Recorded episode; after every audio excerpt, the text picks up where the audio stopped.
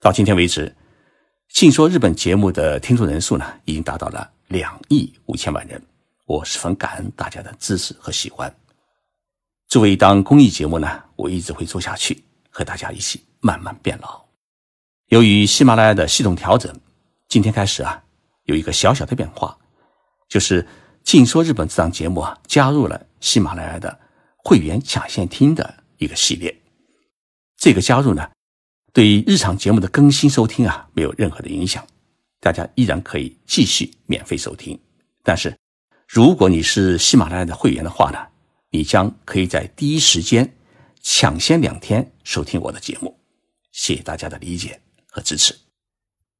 各位听众朋友好，最近区块链这概念啊，成了大家一个很火爆的话题。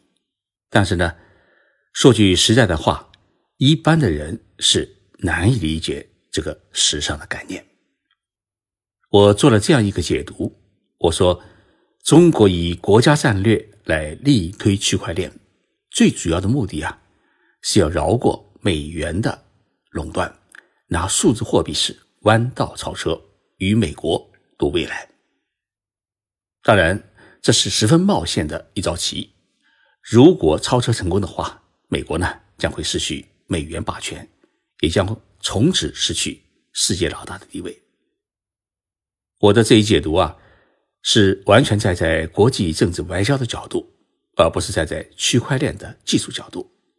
所以，我的朋友圈里面啊，有理工男士立即提出反驳，说：“徐老师，你这个解读啊有问题，区块链没有那么复杂的政治含义。”看来啊，我是想多了。今天的节目。我不是跟大家聊区块链，而是聊二维码。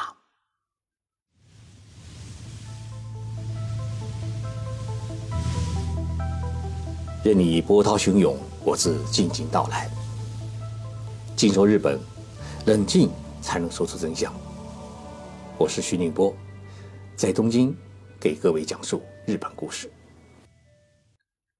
前几天，我在东京给中国中央机关某部委的放射研究团干部们做了一场报告，谈日本的电子支付问题。我说：“各位都是中国的金融专家，也是政策的制定者，如何把控中国的电子支付的方向，避免一些风险？日本的一些做法，我觉得可以供大家做一参考。”在讲课之前呢，我请。男团员们做一件事情，把大家钱包掏出来。结果呢，只有两位团员有钱包，其他人都只有手机和信用卡。在日本，许多人的口袋里面啊有两个钱包，一个大的钱包呢是装纸币和信用卡，另外一个小小的呢是装硬币。所以，在日本的百货公司里面啊。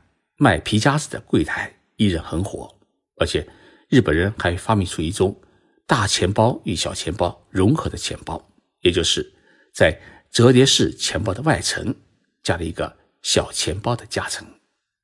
这样的话呢，出门就用不着带两个钱包。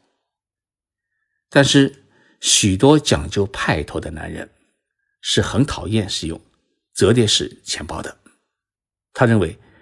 这与西装革履很不相配。西装革履者必须使用长方形的真皮钱包，并在钱包上面刻上自己的罗马字姓名，这才显示出一种酷。我以上的这段话，对我们许多中国人，尤其是零零后出生的人来说啊，是很天方夜谭，因为他们出生到现在，可能都没有见过钱包是长怎么样子。爸爸妈妈和爷爷奶奶或者女朋友都没有送过他钱包，自然他也不需要那种看上去像是上个世纪城府的玩意儿。没有钱包才是许多我们中国男人酷的一面，因为中国啊已经进入了电子支付的时代，出门只需要带手机，是当今中国社会的时尚，而日本呢还停留在。数硬币的时代，但是对于许多的中国人来说啊，数硬币的时代是一个很笑话的时代，是一个一去不复返的时代。我时常回国出差，以前呢，每次出差啊，总会带一大把硬币回来。但是最近几年呢，在国内出差一个星期，很少都用纸币，也没有拿到过一枚硬币，全是扫扫二维码，扫微信或者支付宝。哪怕去买根油条，甚至买块手表，也都是扫一下二维码就可以支付完毕。这一份便捷啊，令中国人民银行发行新币也无人问津，因为没人再对纸币感兴趣。同时呢，中国人对于信用卡的兴趣也大为降低。中国的这一二维码支付手段，不仅给银行节约了大量的管理成本，譬如纸币可以少印或者不印。可以让运钞车与押送员失业，可以让一部分门店关闭。我查了一份资料，全世界使用电子支付率最高的国家是美国，几乎达到了百分之九十八，而使用二维码支付的国家最高的是中国，其次呢是韩国。二维码是日本人发明的，一九九四年。日本人袁昌宏为了便于对汽车零部件的管理啊，他发明了二维码。当时，袁昌宏在世界最大的汽车零部件电装公司的子公司担任技术负责人。那时工厂都是用传统的条码来输入资讯，但横向的条码呢，一次只能写入二十个字元，信息量是很有限，而且又很难读取。员工们经常抱怨。扫条码很辛苦，因此呢，袁昌宏就决定研发一种方便使用的新式条码。他呢苦思了很久，突然灵感一动，从自己平时喜欢玩的围棋联想到可以把密码呢设计成格子状，如此就能写入大量的资讯。袁昌宏还在二维码其中三个角落呢加上了“围”字的图案，这样一来呢，就算是。角度不同或出现大量的杂讯，都还是很方便的，可以读取其中的信息，不会弄错方向。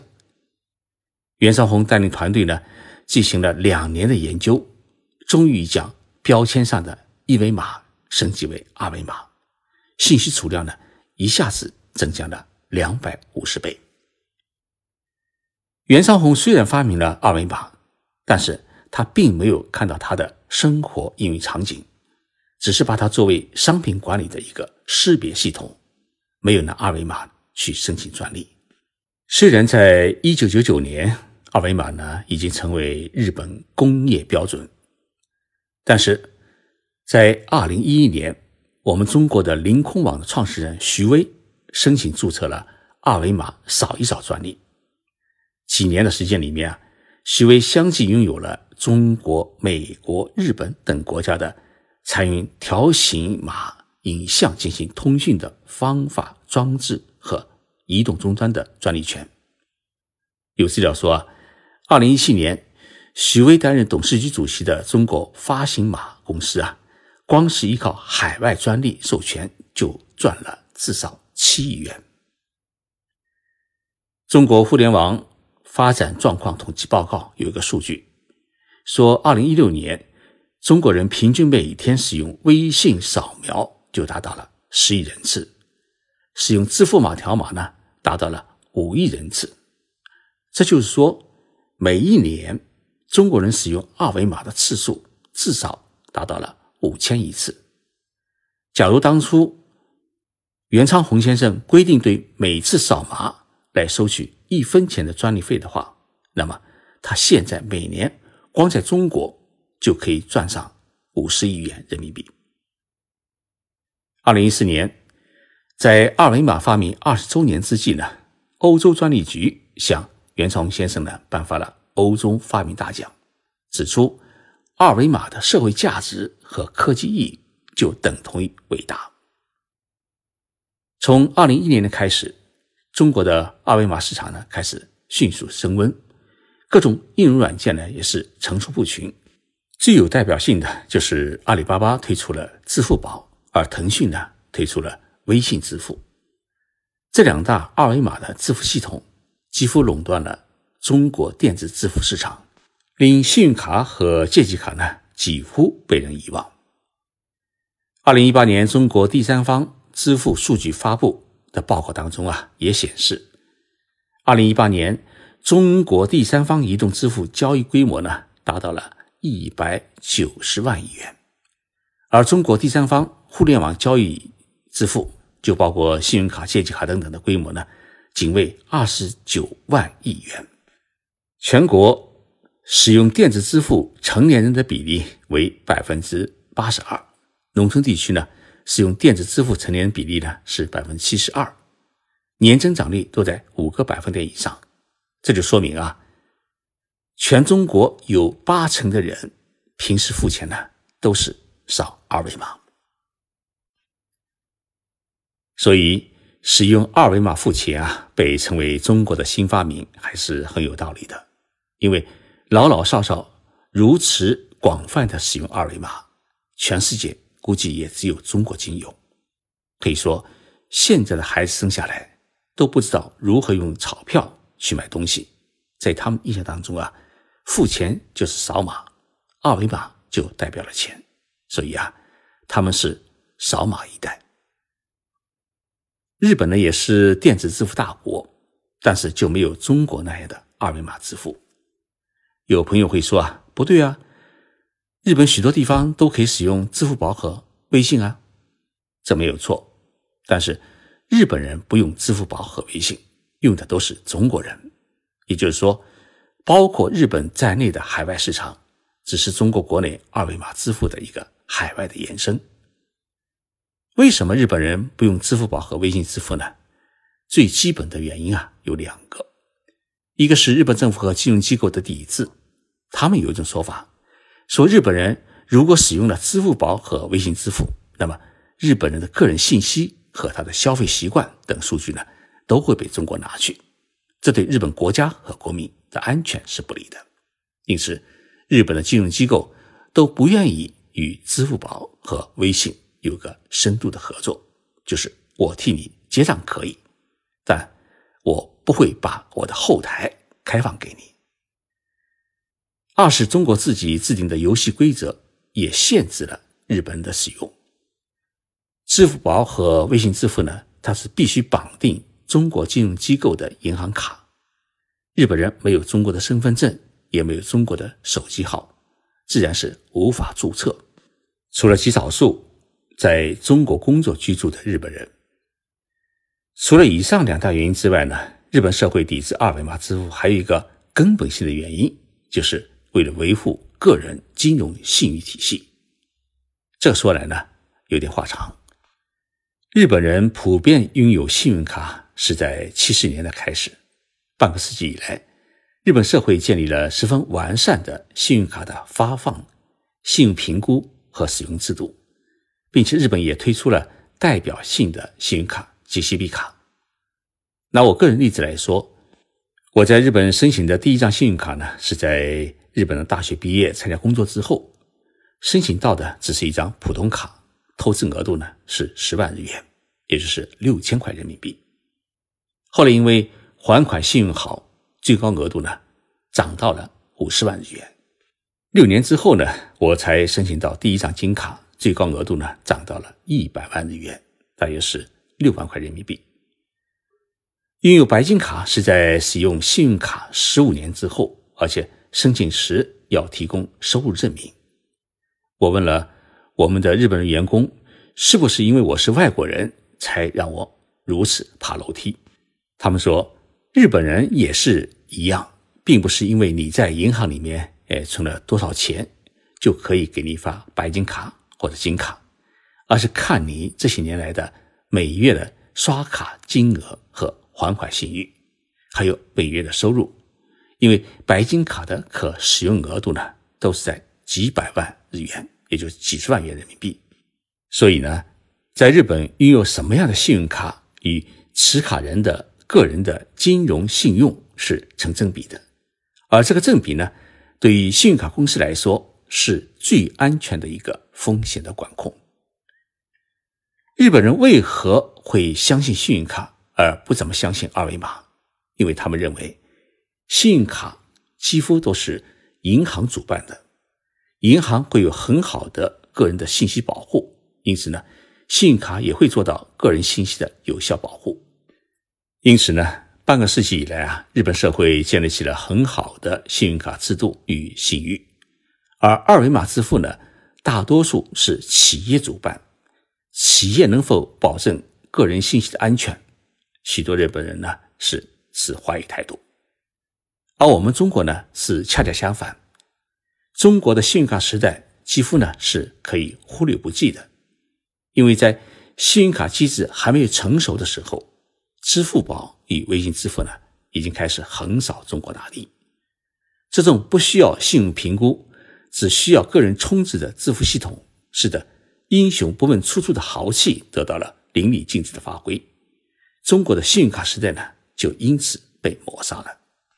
从某种意义上来说啊，支付宝和微信支付呢，抛弃了信用卡繁琐的信用评估机制，使得电子支付呢更为便捷，而且也很符合我们中国人的行为的准则：怎么方便怎么来。但是，信用卡是在你的额度之内可以不受限制的使用，二维码支付呢，这每天有一定的。使用额度同样属于电子支付的范畴，两者之间呢还是存在着比较大的差别。在我们中国，还有一个二维码支付的问题是日本人比较担忧的，因为支付宝与微信支付必须绑定个人的身份证或实名制手机号码，因此呢，凡是使用支付宝和微信支付的任何交易，都将记录在你的。身份证的个人信息的名下，有人想看的话，你的行踪、购买商品、兴趣爱好、消费能力都是一览无余。日本认为这侵害了个人的隐私权，因为日本有一部法律叫做《个人隐私保护法》。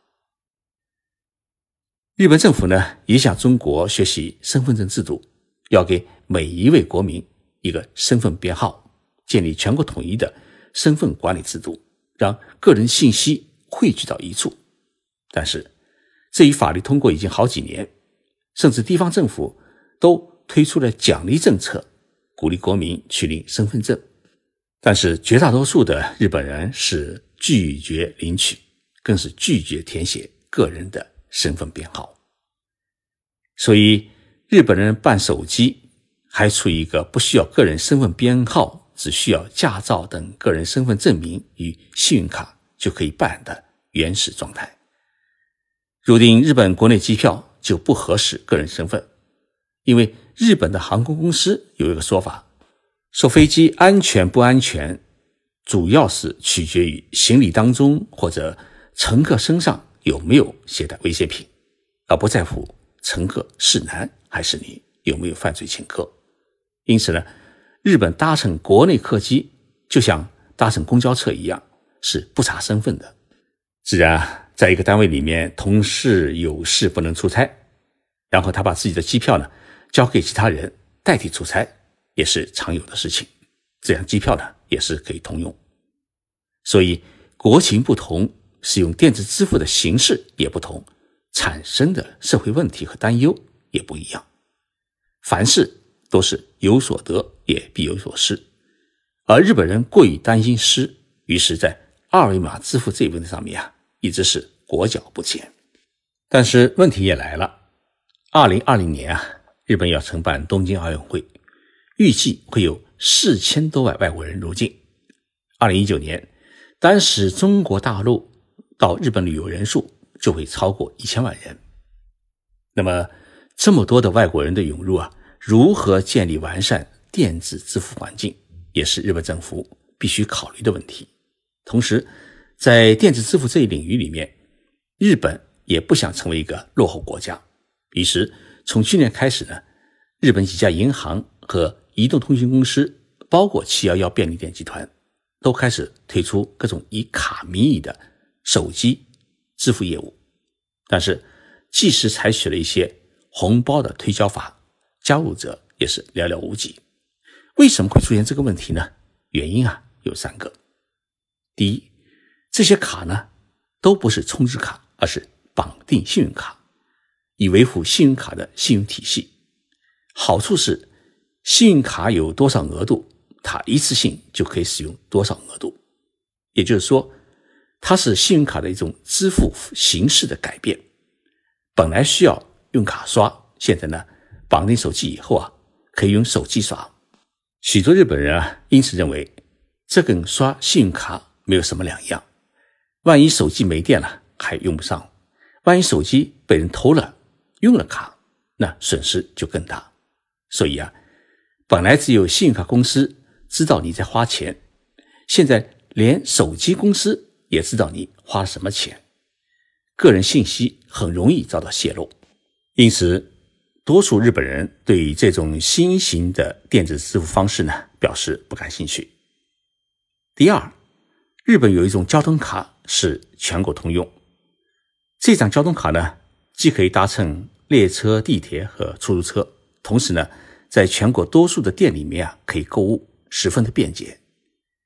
这张交通卡是属于充值卡，一次最多可以充值两万日元，大约是一千两百块人民币。那么除了小孩子，日本人啊几乎是人手一张，因此一般性的支付有交通卡就足够了。而且因为是充值，对于自己的花销呢，可以得到一个有效的控制。第三。日本社会啊，虽然是物质充裕，整个社会呢过着平稳的生活，但是对于金钱的观念还是相对保守，认为一张张数出去比填一个数字付给人家更容易培养严谨的金钱观。所以，许多人明明知道用信用卡或者手机支付呢比较方便，但是还是喜欢用现金。喜欢那一张张数出去时的那种沉甸甸的感觉，当然，也有人不想留下一个电子购物的记录，现金付完以后啊是干干净净。到目前为止，日本人使用移动支付的比例，也就是手机和二维码扫码这种比例啊，还不到百分之十。二零一七年呢，北海道发生了一次较强地震。地震导致了整个北海道地区停电，这个时候啊，就出现了一种奇异的现象：所有的信用卡、手机、交通卡的支付啊，已经无法使用。谁有现金，谁就可以吃到热乎乎的拉面；谁有现金，谁就可以先行搭船离开灾区。这个事例啊，让日本人感知到，无现金社会是一个可怕的社会。出门啊，还是需要带现金。我个人有个体会，在微信朋友圈里面啊，发两百块钱红包是没有这是一笔钱的感觉的，甚至有一种玩游戏的快感。但是，当自己掏出两百块现金要付给人家时啊，这时候有钱的感觉。正因为如此，我在日本多数的时候也是喜欢支付现金。因为刷信用卡，总觉得下个月可以付，没啥问题。有时候还要装阔，但是到月底呀，拿到账单，往往会傻眼。哎，怎么会有那么多呢？所以啊，无现金社会自然有它的便捷性，但是当一个人没有实实在在的金钱感觉的话，也是很可怕的。以前呢，有信用卡破产。现在支付宝也搞出一个花呗贷款，虽然可以临时救急，但是在年轻的人群当中，也因此出现了二维码破产族。任何事情啊，有利也必有弊。我在给中国中央机关干部团讲课前，有团员问我，在电子支付领域里面，日本比中国落后了多少年？我说，如果要论电子支付的话，比如说信用卡。日本比中国先进了至少三十年，但是如果论二维码支付的话呢，日本比中国至少落后了十年，而且今后呢也不一定会赶超。所以，我最后啊跟大家说，面对区块链时代的到来，中日两国在电子支付领域里面如何开展合作，还需要在座各位专家的智慧。竞争居然需要但是合作也不可抛弃。世界大同需要相互合作和帮衬，一个人是发不了财的。